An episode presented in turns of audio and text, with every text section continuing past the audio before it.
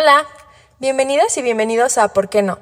Yo soy María José Velázquez y en esta primera temporada hablaremos de la participación de las mujeres en la charrería. No podemos saber la historia de la charrería sin conocer la historia de México y viceversa. El traje de charro no es un disfraz, es una piel que se vive diariamente. La charrería es una práctica tradicional de comunidades de México dedicadas a la cría y el pastoreo de ganado a caballo. En sus orígenes, facilitaba la convivencia entre los ganaderos de diferentes estados del país. Las técnicas de esta práctica se transmitían a las generaciones más jóvenes en el seno de las familias. Hoy en día, hay asociaciones especialmente dedicadas a formar a miembros de agrupaciones, entrenándolos incluso para participar en competencias. Este deporte es un elemento importante en la identidad y el patrimonio cultural de las comunidades que la practican y que la consideran un medio de transmitir a las nuevas generaciones algunas costumbres y tradiciones. La charrería constituye un elemento fundamental para la identidad del nacionalismo y la construcción de Estado. Pero no son los animales que intervienen en estos actos, caballos, yeguas, vaquillas y todo lo que importa.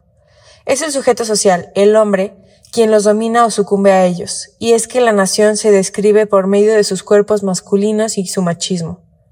Por la misoginia, el hombre requiere demostrar el valor para mantener la supremacía no solo de él, sino del sistema patriarcal. Esta es una forma de riqueza simbólica que propone preservar elementos culturales. La preocupación constante de no poner en riesgo el sistema patriarcal, planteando rescatar las raíces culturales, las formas y las costumbres que constituyen la identidad nacional, una identidad basada en el culto al hombre y al machismo, que demuestra la violencia. El problema es que tanto el hombre como la mujer creen en la superioridad del hombre en muchos aspectos, tanto de fuerza como de mente, porque se ha cosificado tanto a la mujer que hasta tiene dueño y es el macho. Entonces, ¿en qué lugar pone eso a la mujer?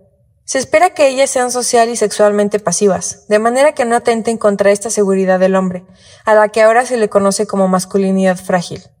La mujer tiene que ser conquistada y nunca conquistadora, para que los hombres siempre puedan ser más machos. Para contextualizar, en el deporte existen asociaciones que se conforman por un mínimo de 15 charros que pagan cuota y compiten dentro del deporte. Quien regula las asociaciones de cada estado es el presidente de la Unión de Asociaciones Charras del Estado. Para elegir al PUA, cada asociación genera un voto. Este voto se puede generar de dos maneras. Que se haga un consenso directo dentro de la asociación para saber por quién vota la mayoría o que el Consejo lo elija por sus propias creencias. El voto es secreto. Posterior a eso, existe un presidente de la Federación Mexicana de Charrería, que regula más de 1.200 asociaciones en México y Estados Unidos. Para elegir a este candidato igual se debe votar por asociación. Es posible comparar esta estructura con el Estado, ya que existe un presidente, un vicepresidente, secretario, tesorero, Consejo de Honor y Justicia y primera dama. Además de eso, cada presidente puede designar una reina, existiendo reinas de asociaciones, de la Unión y de la Federación. También se designa a una delegada estatal, que es quien dirige y organiza las escaramuzas, y una coordinadora nacional, que se encarga de organizar a todas las delegadas para los eventos nacionales, así como generar cambios en la reglamentación de las escaramuzas. Al día de hoy, solo pueden votar los hombres.